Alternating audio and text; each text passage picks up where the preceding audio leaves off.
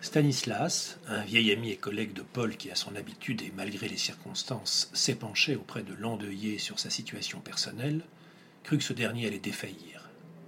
Tiens le coup, mon pote. Tu sais, quand mon père est mort. Mais Paul n'écoutait plus. Paul se limitait à chercher Esther du regard, au milieu de l'allée des marronniers d'Inde, répondant d'une main aux salutations affectueuses des uns et des autres, et caressant de l'autre la nuque de Stanislas qui sanglotait sur son épaule, comme à chaque occasion funéraire, quel que fût son lien avec le disparu.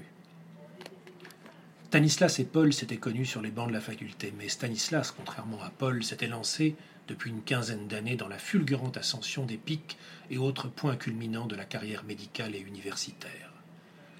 Stanislas, insatiable grimpeur, considérait toute halte sur un plateau d'alpage comme un péril, sinon une perte de temps.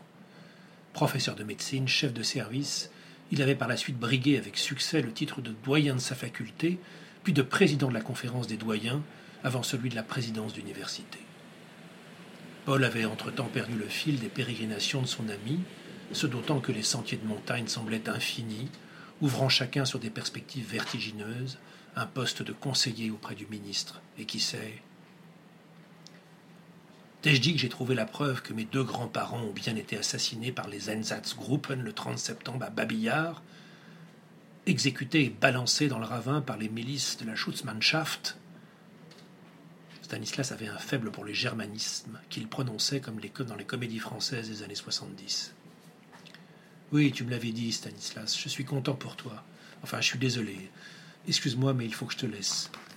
On se retrouve chez Simon, je ne sais pas si j'aurai le courage. Tu m'excuseras auprès de tout le monde. Stanislas, en effet, entretenait avec la tragédie une relation si étroite qu'il se devait parfois de s'en tenir éloigné comme un joueur invétéré devant l'entrée d'un casino.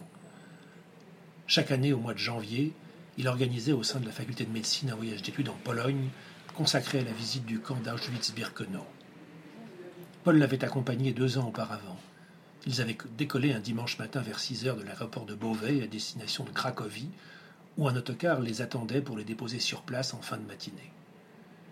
Après la visite du premier camp, ils avaient déjeuné dans l'autocar avant de se rendre au camp de Birkenau, puis de reprendre un vol vers Beauvais en début de soirée. De la densité aiguë des événements qui s'étaient déroulés au cours de cette journée, Paul avait conservé un souvenir confus. La tranche horaire de validité de son billet les avait conduits à arpenter le camp de Birkenau avec la classe de seconde d'un groupe scolaire de Rony-sous-Bois, dont certains élèves se photographiaient en équilibre sur une jambe posée sur les rails. Stanislas les avait invectivés sans ménagement, alors même jusqu'à leur suggérer une partie de cache-cache dans le lager ou une marelle dans la Gaskammer. L'année suivante, il avait élargi son périmètre. Un voyage de dix jours en Pologne, au cours duquel ils avaient visité Treblinka, Belzec, Chelmo et Majdanek.